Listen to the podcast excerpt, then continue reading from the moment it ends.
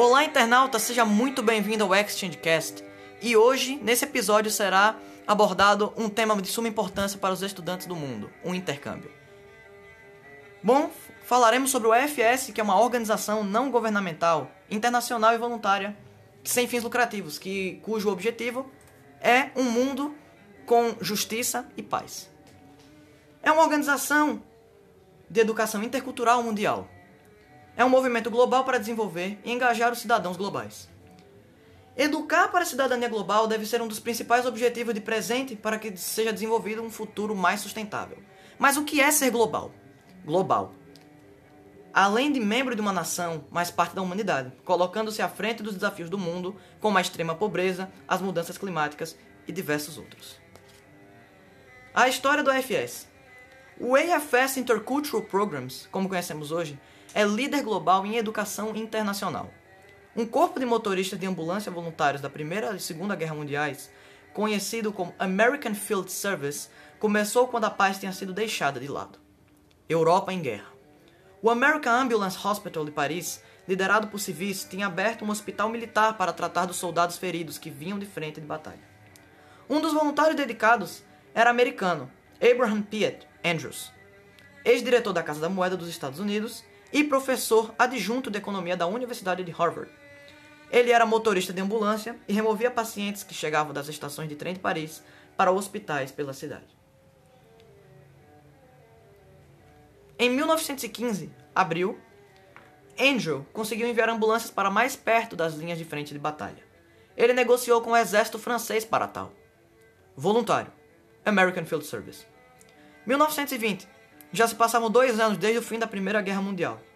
Estabeleceu-se o AFS Association para coordenar as reuniões dos ex-membros do American Field Service e conceder bolsas de estudo para o exterior com universitários franceses e americanos, cuja meta principal era continuar a cultivar laços de paz entre a França e Estados Unidos no período pós-guerra.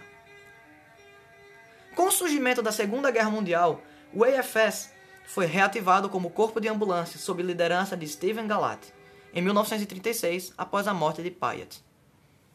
Em 1941, o AFS aliou-se com o exército britânico.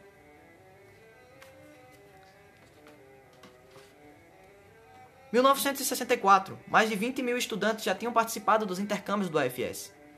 Na década de 60, os presidentes norte-americanos começaram a receber na Casa Branca estudantes do AFS de outros países e enalteceram a organização por tamanho zelo em prol dos esforços diplomáticos do governo dos States.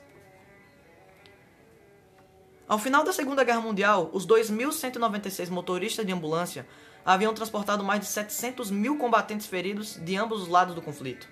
Daí o destino do American Field Service permanecia na balança. Não mais precisariam se esforçar em campos de batalha, mas os membros estavam dispostos a manter vivo o espírito do voluntariado. Galat discutiu com os motoristas em 1946 de ambas as guerras e decidiram na nova investida que deveriam prevenir guerras através da promoção da paz entre as nações, através de intercâmbios interculturais entre jovens de diversas origens que ajudariam a se compreenderem. Em 1947, o primeiro grupo de alunos europeus do ensino médio chegou aos Estados Unidos como bolsistas.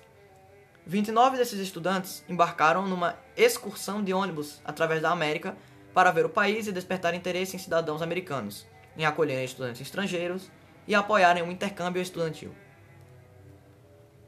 Hoje, o AFS tem uma das maiores organizações de base voluntária de sua natureza no mundo inteiro. Sem fins lucrativos? Sim. As orientações e todo o apoio dado aos participantes do AFS é feito por voluntários apoiados por uma estrutura profissional. Há recrutamento, capacitação e desenvolvimento de aproximadamente mil voluntários no país. E o efeito multiplicador do AFS? Cada intercambista. Temos pelo menos quatro voluntários envolvidos: o conselheiro local, o presidente do comitê, orientador e treinador. E o custo do intercâmbio no AFS? São quase os mesmos de uma organização comercial: administração, passagens, seguros, transferências a parceiros. A diferença é que o lucro do AFS Superávit é que é aplicado integralmente na organização para desenvolver voluntários, oferecer oportunidades de educação intercultural, oferecer bolsas a estudantes talentosos e motivados com pouco ou nenhum apoio financeiro. Os valores pagos podem ser iguais ou abaixo do mercado, mas o efeito transformador é quatro vezes maior. Escola, família, cidade e o impacto é enorme. O FS trabalha por missão e não por lucro. Diversidade, inclusão, cidadania global, efeito transformador e impacto cultural. O FS é visto como a porta de entrada para descobertas de um novo mundo. Fazer o turismo sem sair de casa, acolher um gringo. Jovens que vestem a camisa da FS e querem ver um mundo melhor, maior e diverso. O High School Program, até 18 anos, tem grande foco aqui. E Next e o Global Prep, visto pelos slides. Para mais informações, tenha acesso no, no website www.fs.org.br.